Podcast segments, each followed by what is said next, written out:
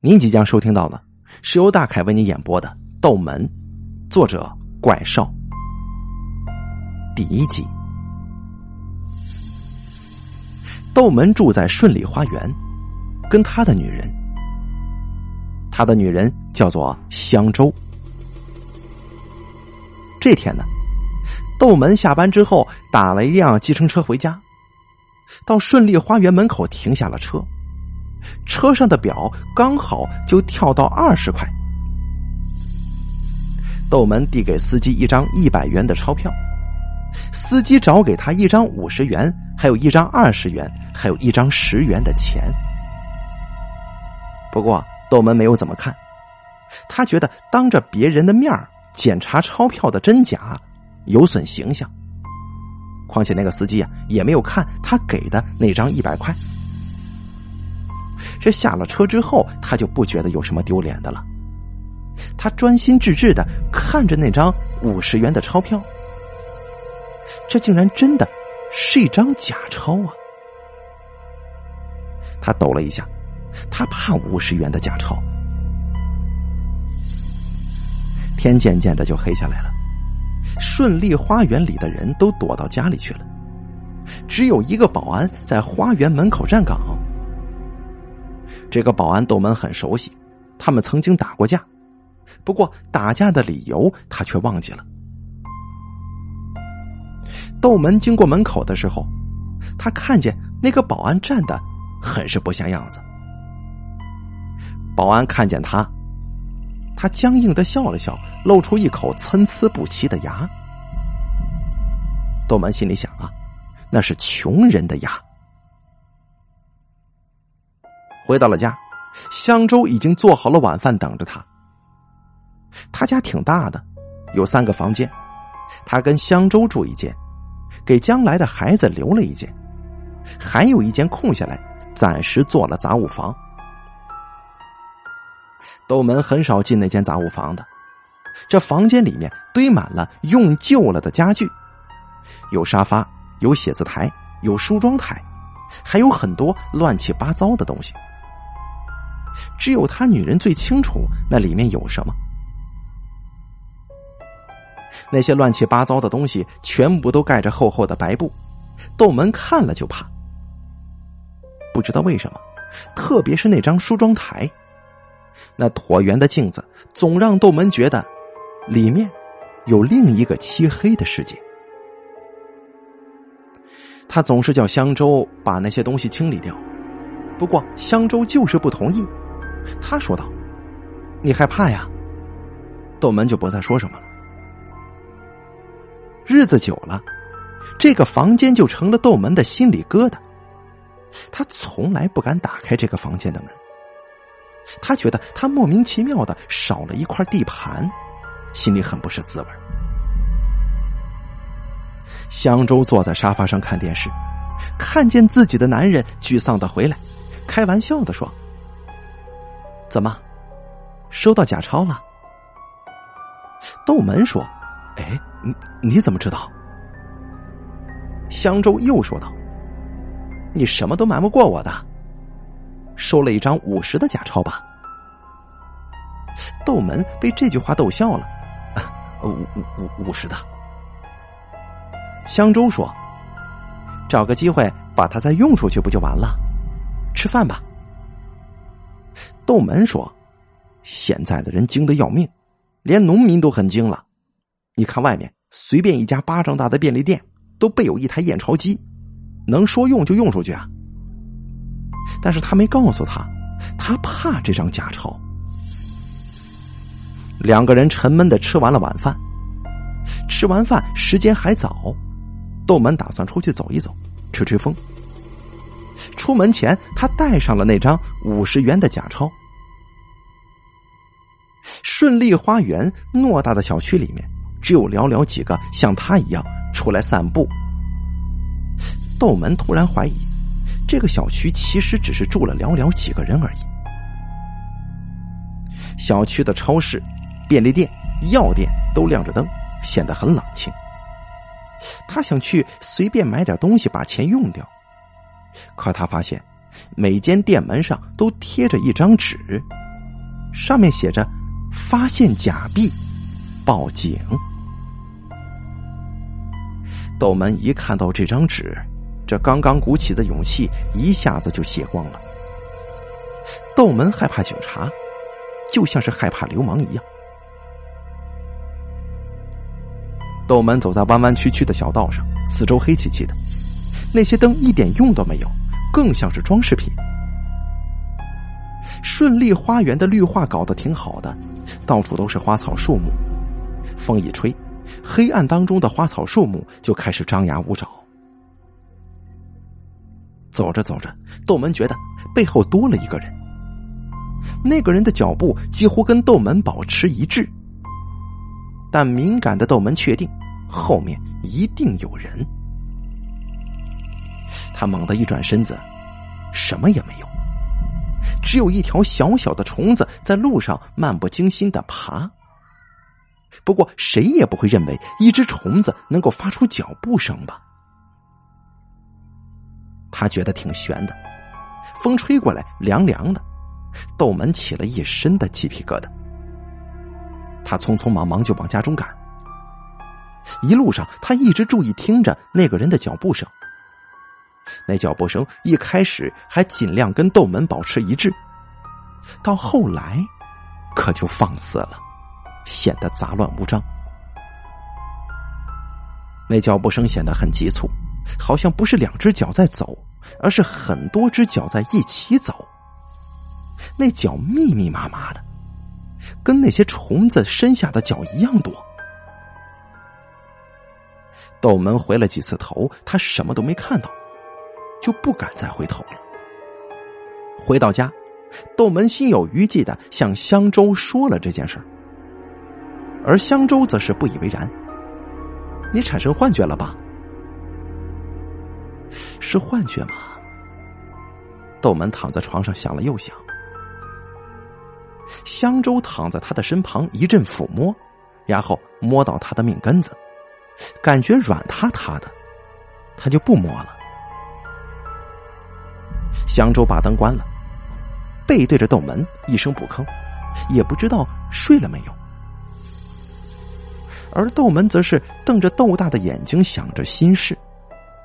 他预感到，今晚自己遇到的绝对不会是小事的。他看着妻子的背影，觉得自己挺对不住他的。后来，浓浓的睡意把窦门跟他的心事一起推进了梦乡里。他做了一个梦，梦见了一件往事。窦门正在往家里赶，手里揣着一张假钞，心里计算着怎样才能把这张该死的假钞给花出去。他想啊。这张假钞曾经被多少双手摸过，被多少个口袋装过，被多少张嘴骂过，现在居然落在了自己手里。这世界上有千千万万个人，为什么就偏偏落在自己的手里呢？他觉得这应该是一个预兆，不太好的预兆。这个时候，一个女人走了过来。这个女人不大不小，不美不丑，不高不矮，不瘦不胖。她向窦门使了一个眼色，不冷不热的说：“老板，坐吗？”窦门当然明白这句话的意思。他犹豫了一下，这个女人又补充了一句：“才五十元呢。”五十元。窦门想起了什么，终于点了点头。去我家吧，就在附近。窦门想把这张假钞消费在这个妓女的身上。那个时候，窦门还没结婚呢，也没有住进顺利花园。窦门躺在床上，跟女人纠缠在一起，他做的毫无激情，但是女人却津津有味。窦门没有阻止女人的呻吟声，他觉得这个声音是他今天晚上跟这个女人在一块唯一的收获。他喜欢这种声音，不过他却始终惦记着赶快把这张假钞给脱手。结束以后，窦门把钱递给了女人，这交易就算是完毕了。因为是假钞，窦门多少有点心虚，也没有敢跟他对视。这个女人也爽快，没怎么看，就把那钱装进了袋子，说了一句“谢谢老板”。这句话同样说的是不冷不热的。女人打开房门，离开了窦门简陋的家。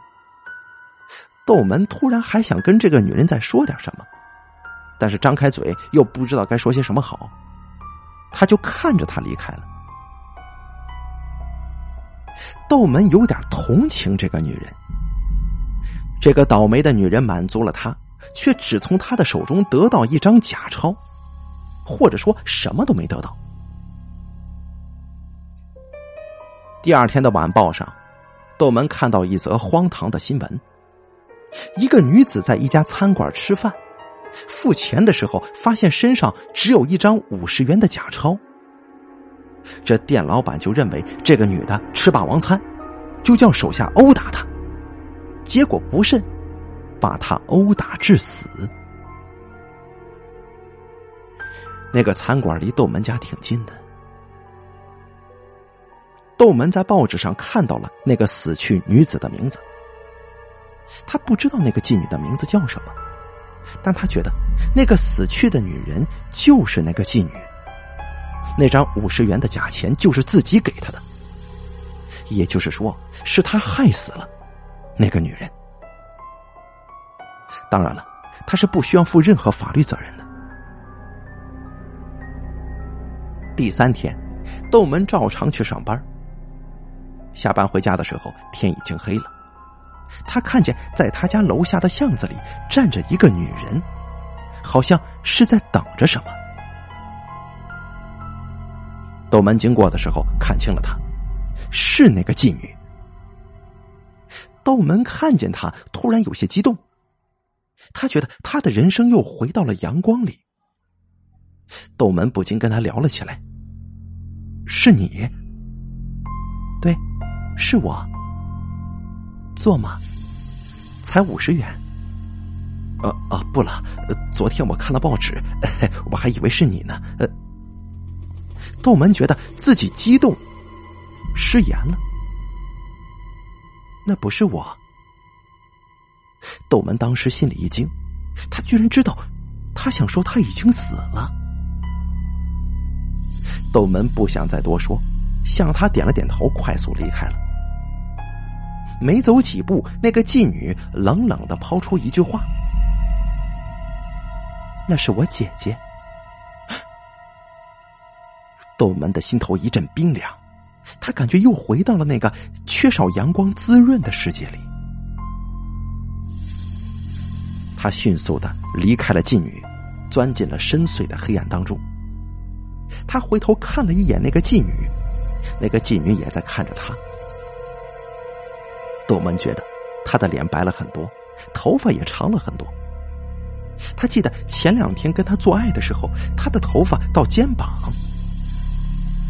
但是他现在的头发都长到腰的那个地方了。难道他不是他吗？第三集，梦太长了，现在窦门已经从梦里爬出来了。天已经亮了，香洲却还在睡着。道门熟悉这个梦，这个梦他做过不少次了。只要他哪天收到假钞的时候，都会做这个梦，而且这个梦每次都是那么那么的长，每次都到同一个地方就戛然而止。道门时常会收到假钞的，但经过妓女那个事儿之后。这么久以来，他还是第一次收到五十元面值的假钞。他觉得这五十元是一个转折点。他一把抓过自己的钱包，掏出那张五十元的假钞，拿在手里翻看。他觉得这张假钞跟他给那个妓女的那张有点像。他又仔细看了看，越看却觉得越像。上面倒是并没什么记号，但是他感觉得到。突然，窦门想起，昨天正是那个被打死的女人一周年的忌日啊！昨天他出去吹风的时候，跟在他后面的一定就是那个冤死的女人了，那个妓女的姐姐。想到这里，他觉得自己大祸临头了。窦门转头看了看香洲，想好好的看看他的女人。他觉得那个被他害死的妓女要来报复他了，也许不久之后他就会死，就再也看不到香洲了。突然，他觉得有什么东西不正常了。他记得。香洲每天晚上睡觉都是穿着白色的睡衣，现在他身上却穿着一件蓝色的紧身衣服。这件衣服正是那个妓女啊！而且，香洲的头发本来是短的，现在却盖过了他的肩膀。而更恐怖的是，那头发居然在不停的变长，一直长到了腰的位置。突然之间，香洲把脸转了过来。那不是香洲的脸，是那个妓女的脸。那张脸对着窦门冷冷的说了一句：“我是他妹妹。”啊！窦门大叫一声，醒了过来。原来这是梦中梦啊！窦门的梦有了进展，不再停留在原地了。香洲被窦门的叫声给惊醒了，怎么了？做噩梦了？啊？见鬼了？差差不多吧。哼，你一定是做了亏心的事啊。窦门没答话，自己曾经跟一个妓女睡过，这种事儿怎么跟妻子开口啊？况且只是个梦而已。窦门想起了什么，于是下了床。拿起他的钱包，掏出那张五十元的假钞，他想验证一下，这张跟当初给妓女的那张是否真的一样。他看了又看，觉得这两张纸毫无相似之处。这张钱太老了，皱巴巴的；当初那张啊，年轻多了，就像是新的一般。想到这儿，他就安心多了。第四集，这一天天气不是很好，天空阴沉沉的，大风大雨就要来临了。老天爷好像故意憋了一整天，到傍晚六点左右，大雨终于倾盆而下。这个时候，窦门刚刚下班，他没带伞。他从来不带伞的。再说了，即使带了伞，也是无济于事，雨太大了。窦门打算叫一辆车回家。一辆计程车识相的停在了他的面前。司机是个女的，穿着蓝色上衣。也许是那个司机有点胖的原因吧，他觉得那件上衣显得有点紧。那个女司机对窦门说：“老板，坐吗？”啊，是什么？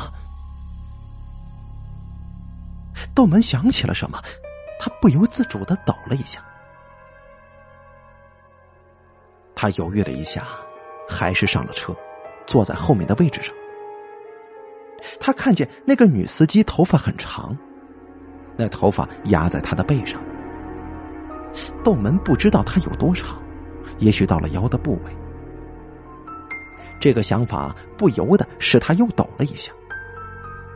女司机居然没有把头发扎起来，那头发包住了整个头，窦门连他的侧脸都没能看上一眼。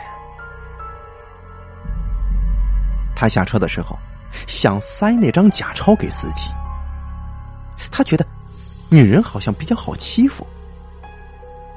但是他最终没敢这样做，他怕那个女司机回过头，用一张苍白的脸对着他，那是一张死人的脸，那张脸还冷冷的说：“你还是把它烧给我吧。”想到这里，窦门赶紧掏了一张真的钞票给他，跳出了车，来到了人间。窦门被雨结结实实的淋了满满一身。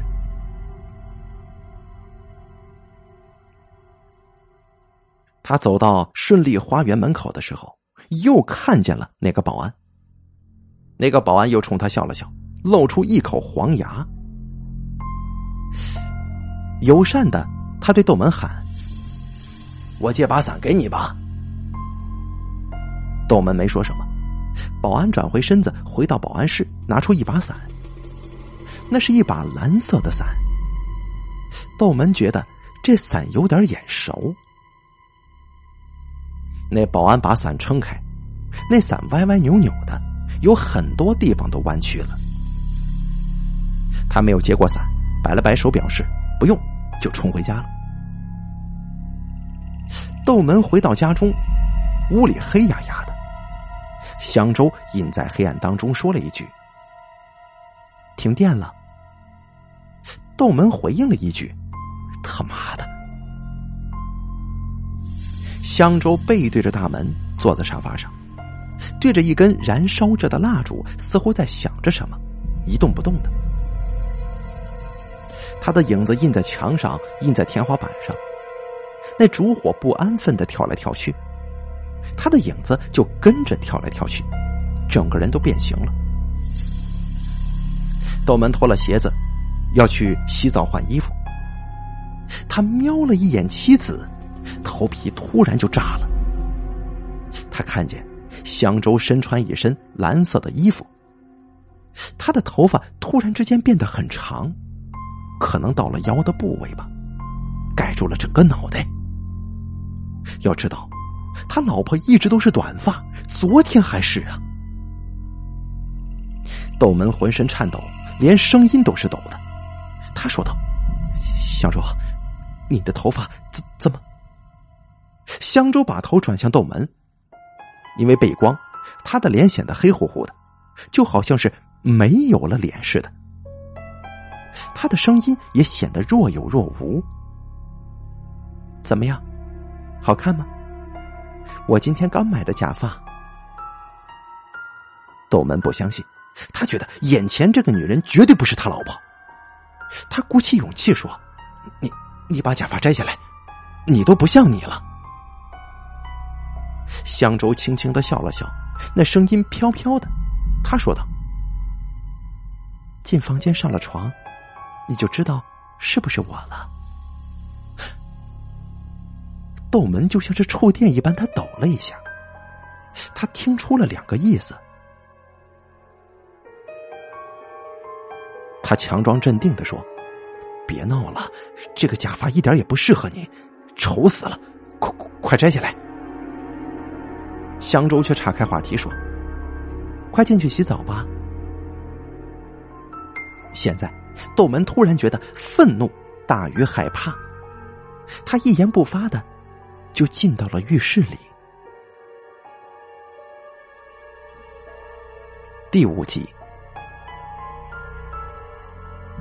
那个杂物房的门不知道为什么打开了一个很大的口子，里面铺满了白白的布。窦门往里面看了一眼，发现那张梳妆台竟然没有盖上白布。那张梳妆台连着一个不大不小的椭圆形的镜子。窦门最讨厌这种梳妆台了。说是讨厌，其实不如说是害怕。窦门望着那面镜子，里面黑乎乎的，里面可能什么都没有。也可能有一张黑乎乎的脸。突然，有谁从后面拍了一下他的肩膀，他的心跳到了嗓子眼儿。是他老婆香洲拍的。他站在窦门的身后，学着他好奇的往杂物房里看，然后冷冷的问道：“你看见什么了？”窦门就问他：“你为什么不把那面镜子盖上白布呢？”香洲告诉他：“他今天从里面的旧衣服里找到一件蓝色的衣服，也就是他现在穿的这一件。他觉得好看，就对着那个梳妆台的镜子试穿。不过他却不记得什么时候买过这样一件衣服。怎么又是蓝色呢？”窦门突然表现的非常反感，他非常反感蓝色，他叫香洲换掉，说那个衣服难看，又说那个颜色不吉利。不过香洲哪里相信呢？窦门没再说什么，闷闷的就去洗澡了。而这一夜，店一直都没来。窦门和香洲早早的就睡下了，香洲。竟连睡觉也不肯脱下假发，他的假发很长，差不多及腰了。窦门觉得，没有人会去买这样的假发吧。不久之后，香洲就发出了轻微的鼾声，但是窦门却迟迟不能入睡。他一直看着他的假发，他突然产生了一种想法：这也许啊。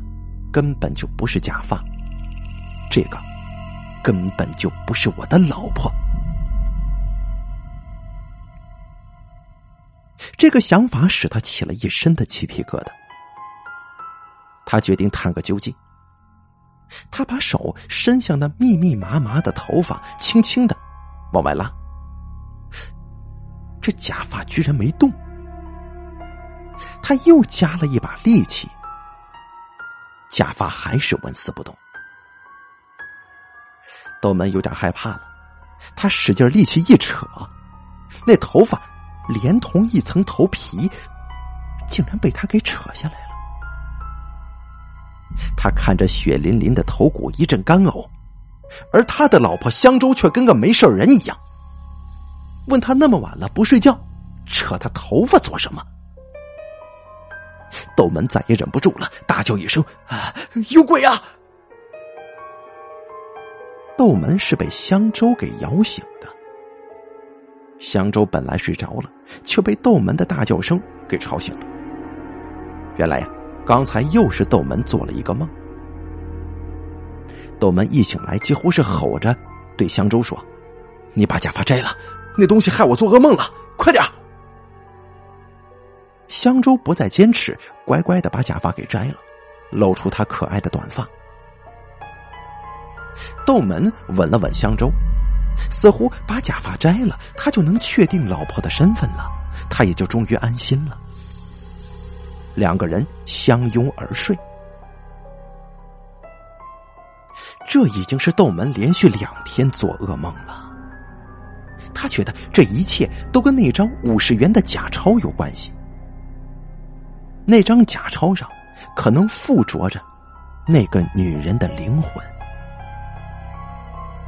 那张假钞曾经害死了一个鲜活的生命，现在那个生命已经转化为冤魂，来讨命来了。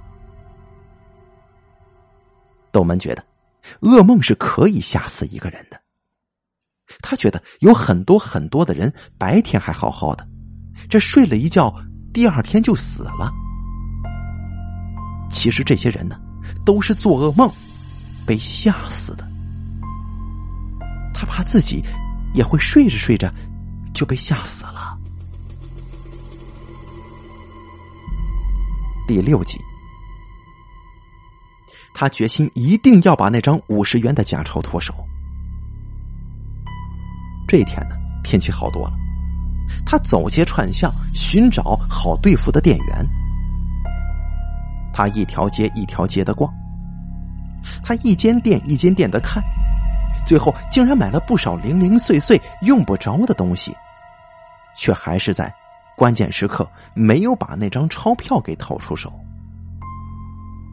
他觉得干脆把它送给路边乞讨的乞丐吧，但是却又害怕哪个乞丐拿着钱去餐馆吃了饭，又被店老板给识破打死。这样啊，又会多一个冤魂来索命，最后他决定把它烧了，一了百了。窦门真的把它烧了，这是他第一次烧钱。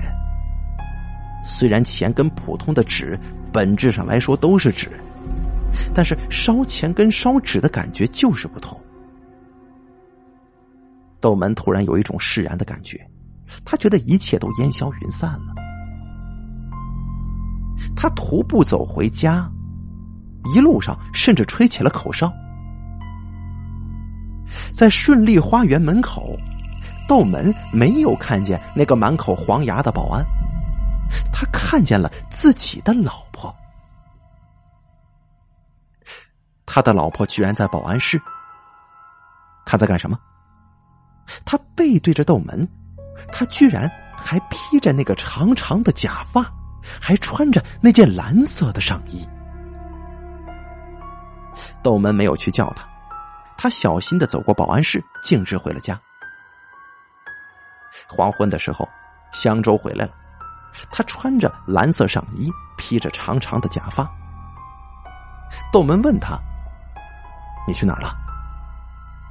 香洲说：“打牌，输了。”窦门觉得他在敷衍他。“你在什么地方打牌呢？”“在隔壁老李家。”下午三点半，你就在那打呢。窦门在保安室看到香洲的时候，就是三点半。是啊，我就是从那个时候开始一直输的。说完，他就进厨房做饭了。窦门陷入了沉思：老婆为什么要骗自己呢？他在隐瞒什么？后来他又想。可能坐在保安室里的根本就不是香洲，只是一个陌生的女人。他当然去找了隔壁老李谈话了。老李证实了香洲的话，他确实在他那儿打牌呢。这天晚上，窦门又做了一个梦，他梦见自己又来到了那个保安室。这个时候已经是三更半夜了，保安室里亮着微弱的光。窦门没有看见那个保安，他看见了一个女人，长长的头发，蓝色的上衣。他没有看见那个女人的样子，他背对着窦门。窦门觉得，那个女人是香洲。他到底在干什么呀？窦门壮着胆子来到保安室，试探着叫了一声：“香洲。”那个女人用侧脸对着窦门，听到窦门的声音，她缓缓的抬起头来，悠悠的说：“你看，我是香洲吗？”那个声音明明是女生，当他抬起头的时候，窦门看清了，那个人居然是保安，那个满口黄牙的保安。这个恐怖的保安居然穿着女人的衣服，戴着女人的假发，好像还化了妆呢。他现在正在对着窦门龇牙咧嘴的笑呢，嘴里不断的重复一句话：“你看我是香洲吗？”窦门又被吓醒了。最近他的梦啊，是越来越恐怖了。他的心跳得飞快，他生怕哪一天这颗心脏不堪重负。永远停止跳动。第七集，其实啊，真的有人停止了心跳，不过不是窦门，是窦门的女人香洲。香洲是在第二天半夜里死的，她死在了杂物房里。他半夜去杂物房干什么呢？窦门怎么也想不明白，他越来越害怕那间杂物房。毫无疑问，香洲是被人残忍的殴打致死的，他身上没有一处是完好无损，这一点被警察证实了。巧的是，香洲死的那天晚上，窦门又做了噩梦，他梦见自己来到那个妓女的姐姐被打死的那间餐馆。他目睹了整个殴打的过程，实在是惨无人道啊！那个女人身上竟然找不出一处完好无损的地方。他还注意到那个女人的头发很长，长到了腰的部位，而且她还穿着一件蓝色的衣服。后来啊，他就醒了。接着，他发现香洲死在了杂物房，一身的伤痕跟梦里的女人一模一样，而且香洲居然也是一头长发，蓝色上衣。这让窦门伤心之余，还感觉到了毛骨悚然的味道。警察经过一个月的调查，居然一点线索也没有。警察怀疑过窦门，最后还是排除了窦门的嫌疑。但是窦门心里却有自己的看法，他认为一定是那张五十元的假钞在作怪，是那个冤死的女鬼来报仇了。但警察是不会相信这些的。本来窦门和香洲一直过得好好的，自从收到那张五十元的假钞，窦门就开始做噩梦。香洲开始穿戴令人恐怖的假发和蓝色的衣服。现在，老婆香洲还为此失去了鲜活的生命。窦门觉得，很快就要轮到他了。不管怎么样，窦门觉得应该先清理掉香洲生前一直不肯扔掉的杂物房里的东西。那个房间现在死过人了。而且放着那些铺上白布陈旧的东西，斗鱼不敢想象，夜深人静的时候，那里会发生什么。他害怕有一天那门突然自己开了。他朝里面望了望，那面椭圆形的镜子竟然没有盖上白布。镜子里突然出现一个女的，长长的头发，蓝色的衣服，定定的看着他。他赶紧朝自己身后望，什么也没有。原来，那个女人在镜子里。他不想像香洲一样，被那个女鬼给活活打死。顺利花园门口附近有一个废品站，窦门不知道从哪里叫来一队人，把那些旧家具都抬去了那个废品站。还是那个保安值班，他在保安室里冷冷的。看着这一切，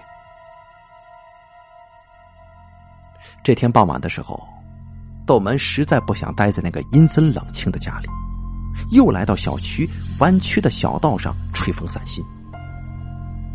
顺利花园里的人都不知道上哪儿去了，窦门孤独的走着。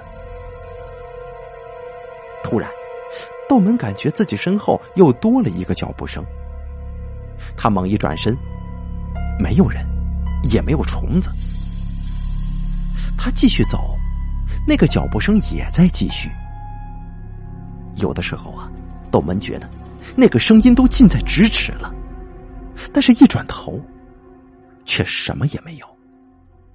他不禁倒抽一口凉气。第八集，晚上。窦门躺下以后，他觉得杂物房里有响动。他仔细一听，是女人的哭泣声，他吓得浑身都起了鸡皮疙瘩。难道说是香洲的魂回家了吗？他轻轻的下了床，来到杂物房门前，静静的听。他听得清清楚楚的，那哭声确实是从里面传出来的。窦门突然鼓起勇气，他决定今天晚上要跟那个女鬼来一个彻底的了断。他觉得再这样下去的话，自己一定会发疯的。他猛地拉开房门，里面本应该是空空如也的，但是现在却横放了一个什么东西。那东西被一张白布盖着，有一个人这么长。窦门觉得，那一定是一具人的尸体，而且那个人他还认识。他走过去，一把把白布掀开，是那个妓女的尸体。也许不是那个妓女，是那个妓女的姐姐。他们长得可是很像的。那具尸体居然保存的十分完整，只不过他全身都是伤痕，他是被打死的。他的脸色太苍白了，那种白是绝对不属于一个活人的。窦门呆呆的看着这具来历不明的女尸，他居然忘了逃跑。这个时候，他觉得有一种虚脱的感觉。他觉得他的死期到了。因为他看到那具清白清白的尸体居然动了一下，开始的时候是手指动了一下，接着是脚，再到后来连眼睛都睁开了，那双眼睛猩红猩红的。他慢慢的站了起来，四肢似乎支撑不住身体的左右摇摆，长长的头发遮住了他的脸。遮住了他的眼，整个头看起来只有密密麻麻的头发。窦门想跑，可是双脚根本就不听使唤，整个人瘫软在地上。那具僵硬的尸体拖着摇晃的步伐，一步步的逼近窦门。窦门眼前一黑，很快就崩溃了。睁开眼睛的时候，他发现天和地。都颠倒了，男和女颠倒了，老和少颠倒了，真和假颠倒了，黑跟白也颠倒了。他疯了。我是一名精神病院的医生，这个窦门是我的病人，他患有严重的幻想症。我每天都听他讲不同的故事，但是这些故事没有一个是真的。我当然知道。因为窦门根本就没结过婚，这个城市里也从来就没有过顺利花园这个楼盘。他没有收到过假钞，更没有叫过妓女。他只是一个可怜的作家，为了能够写出题材新颖的稿子，他每日每夜的构思想象，结果却在自己的构思和想象当中迷失了方向，失去了理智。从此生活在幻想的世界里，再也出不来了。